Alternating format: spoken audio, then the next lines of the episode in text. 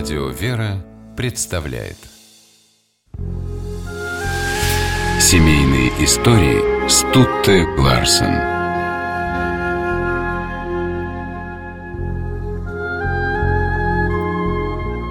Май 1919 года. Город Киев.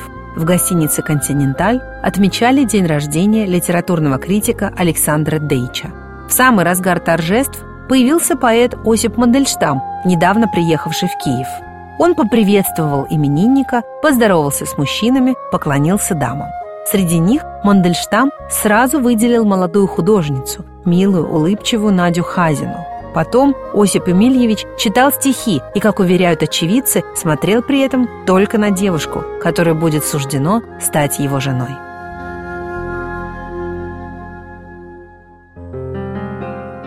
Спустя месяц Осип пригласил Надю на свидание. Они катались на лодке по Днепру. Девушке понравилось, как умело поэт обращается с веслами, но еще больше понравились его искренность и глубокий ум.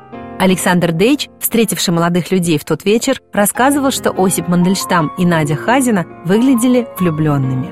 В конце августа 19 года поэт уехал в Крым, где формировались части добровольческой армии. Надя осталась в Киеве. Она вспоминала, что от разлуки их чувства нисколько не ослабели. Напротив, обрели новую силу. «Детка моя, я без тебя не могу и не хочу», писал из Крыма Мандельштам. «Ты вся моя радость. Ты мне сделалась до того родной, что все время я говорю с тобой, зову тебя, жалуюсь тебе. Надюша, если бы сейчас ты объявилась здесь, я бы от радости заплакал». Воссоединились влюбленные только спустя полтора года в уже большевистском Киеве и с тех пор больше не расставались. В 1923 году у Мандельштама вышел сборник «Вторая книга». Поэт посвятил его своей супруге. В первом стихотворении этого сборника присутствует образ рая, в котором словно бы оказался Осип после знакомства с Надеждой. На каменных отрогах Пиерии водили музы первый хоровод, чтобы как пчелы лирники слепые нам подарили ионийский мед, и холодком повеяло высоким от выпукло девического лба.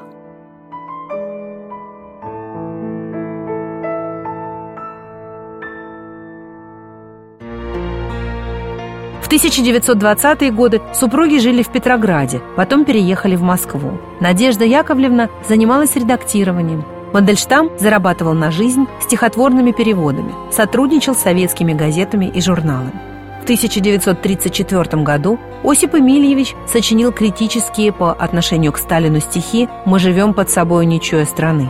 Кто-то написал донос, поэта арестовали. Дело закончилось относительно мягко, ссылкой в Воронеж. Надежда Яковлевна последовала за мужем.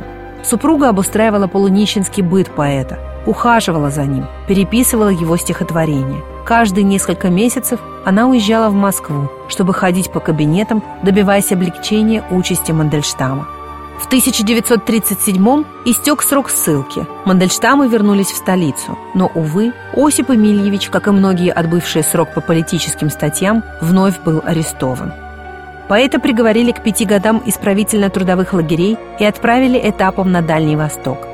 В последнем письме, которое Осип Эмильевич отправил из пересыльного лагеря во Владивостоке, он обращался к своим родным.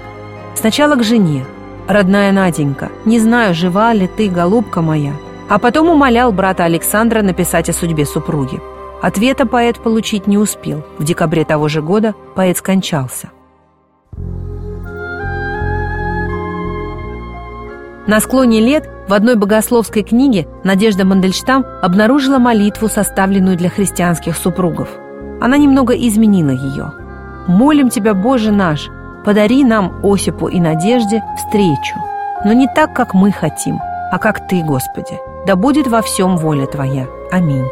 «Это теперь моя молитва», — говорила Надежда Яковлевна, «потому что я и сейчас не одна, а вдвоем с Мандельштамом».